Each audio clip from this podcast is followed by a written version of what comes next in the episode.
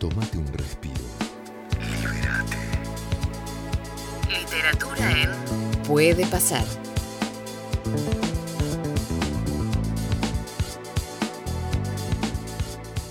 Bueno, es creador del proyecto Pelota de Papel, ¿sí? esta, esta muy buena obra que tiene varias partes ya eh, y la cual hemos y he principalmente también de, disfrutado mucho ¿no? en esto de encontrar a futbolistas escribiendo, contando sus historias, eh, prologados, presentados por, por grandes plumas y por diferentes periodistas y colegas eh, también.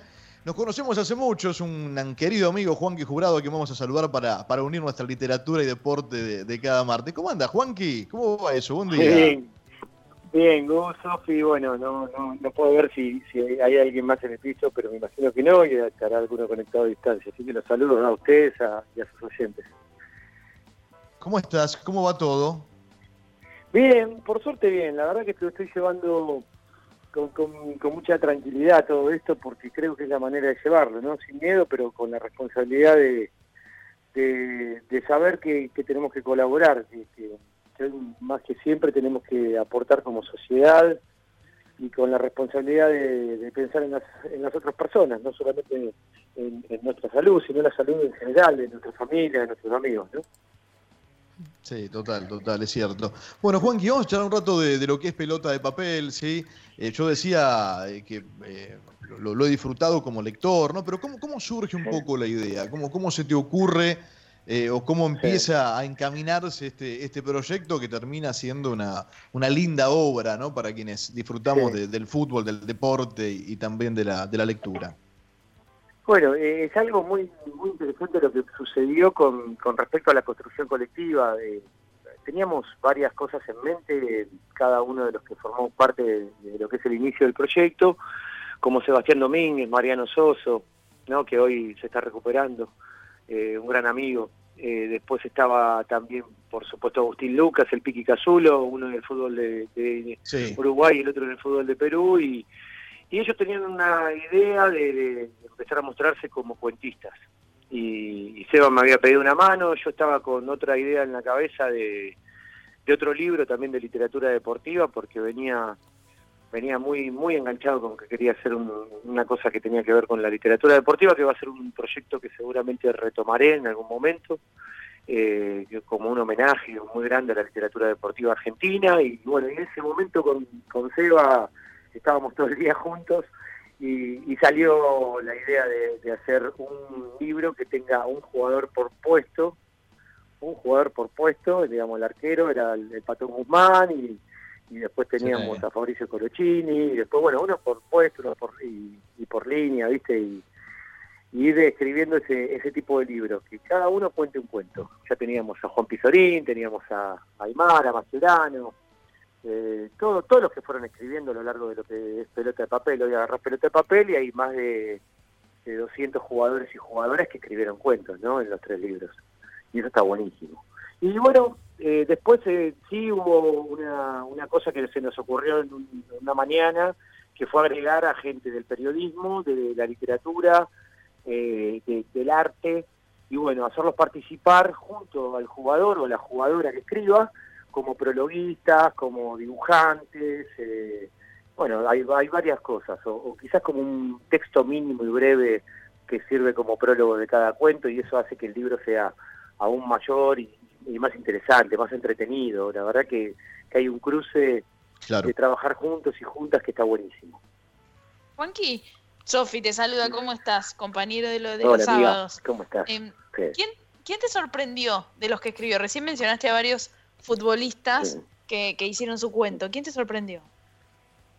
Eh, sobre todo a mí lo, lo, que más me sorprendió, no, no es que uno me sorprendió, ¿no? Pero sí varios, el conjunto del colectivo en general me ha sorprendido. Si vos ves, eh, a mí las sorpresas fueron otras, no por la forma de escribir. Eh, Lombardi me mató. Eh, Gustavo Lombardi, compañero nuestro también de la televisión, Lombardi me mató porque el cuento de Lombardi sobre Messi es una locura. Es, es, es un cuento de ciencia ficción, estamos hablando de un cuento de ciencia ficción, es muy difícil escribir ciencia ficción. Y sobre todo con Messi, que parece de, ciencia ficción, ¿me entendés? Pero es, es una locura. Pero lo que a mí me, más me sorprendió fue el último libro que salió, la gran sorpresa mía fue encontrarme con la historia de- del fútbol femenino toda como volcada en un, en un libro. Y no a través de ir contando hechos históricos, sino a través de ir contando lo que le sucede a las mujeres en el fútbol. Lo que le pasa a las mujeres como historia de vida en el fútbol. Acá hay eh, 40 mujeres que escriben 40 cuentos alrededor del mundo. Está la 10 del Barcelona y, de la selección de Brasil y tenés a, eh, no sé, desde Mónica Santino hasta a, Aldi Cometti de la selección o Carolina Méndez de la selección de Portugal y te vas a todos lados, pero lo más importante de este libro del 3, que para mí es una, es una maravilla, es una, joya increíble, que son los cuentos escritos por mujeres futbolistas, es que ellas en ese libro hicieron algo increíble, que fue ir contando lo que les sucede en cada cuento. Parece como que encajara en un rompecabezas. Que vos decís, después de leer el libro, me encuentro con la verdad de lo que sucede en el fútbol femenino, con las historias verdaderas que ellas denunciaron durante años y, y demás. Y eso fue lo que más me sorprendió y, y me conmovió, porque terminaba de leer el libro y terminás completamente conmovido.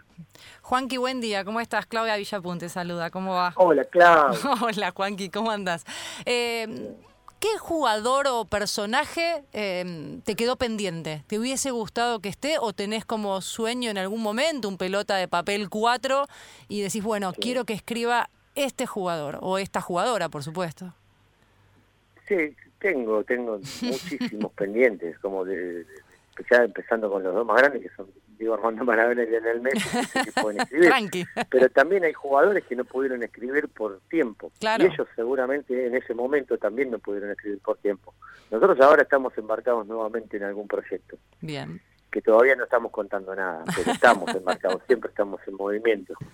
No puede parar. Además se sumaron dos, dos periodistas brillantes, eh, como Laurita Couto y Verónica Chetelino a la producción. Están laburando espectacular. Y, y es increíble todas las cosas que se van dando todos los días. Y bueno, será en pandemia, será como deba ser, pero pero va a haber sorpresas, sí, va a haber, va a haber muchas sorpresas y los pendientes yo creo que van a estar en, en los próximos dos libros. Eh, no, no, no los que nombré, eh, estoy diciendo en general, todos los que sentimos que son pendientes, hay gente que nos dice, che, Carlitos, ¿cuándo va a estar? Eh, yo qué sé. Eh, en el primero estaba Burdizo, el otro estaba el Patrón Bermúdez, el otro estaba Cabenay, ¿viste? Eran todos jugadores que, que nosotros eh, sentíamos que son de, la gente, son de lo popular. Y esos jugadores obviamente la gente también los quiere leer. Nosotros hicimos un día de lectura de cuentos de, de fútbol, todos de pelota de papel, con Pablo Aymar, Fernando Cabenagui, Eduardo Sacheri, Ariel Sher, Sebastián Domínguez, eh, yo y bueno, vinieron todos nuestros compañeros, pero los que subíamos al escenario a, a leer éramos esos, el niño, organizado por Fer Cabenagui en la trastienda y vinieron 1.500 personas. Y no lo podíamos creer, ni a un concierto, ¿viste? No van 1.500 personas. y decíamos, la gente vino a escuchar libros, cuentos de fútbol a la trastienda, ¿viste? Sí, sí, y era, sí, sí. era una locura, obviamente eso es lo que genera el fútbol, eso es lo que genera Cabenagui o cualquier ídolo popular, ¿no? Y además, y además Juanqui, eh, va, quizás hasta fue el punto de partida. Yo te lo, te lo voy a, a trasladar como, como algo posterior que a partir de esto, eso, pero quizás hasta fue el punto de partida.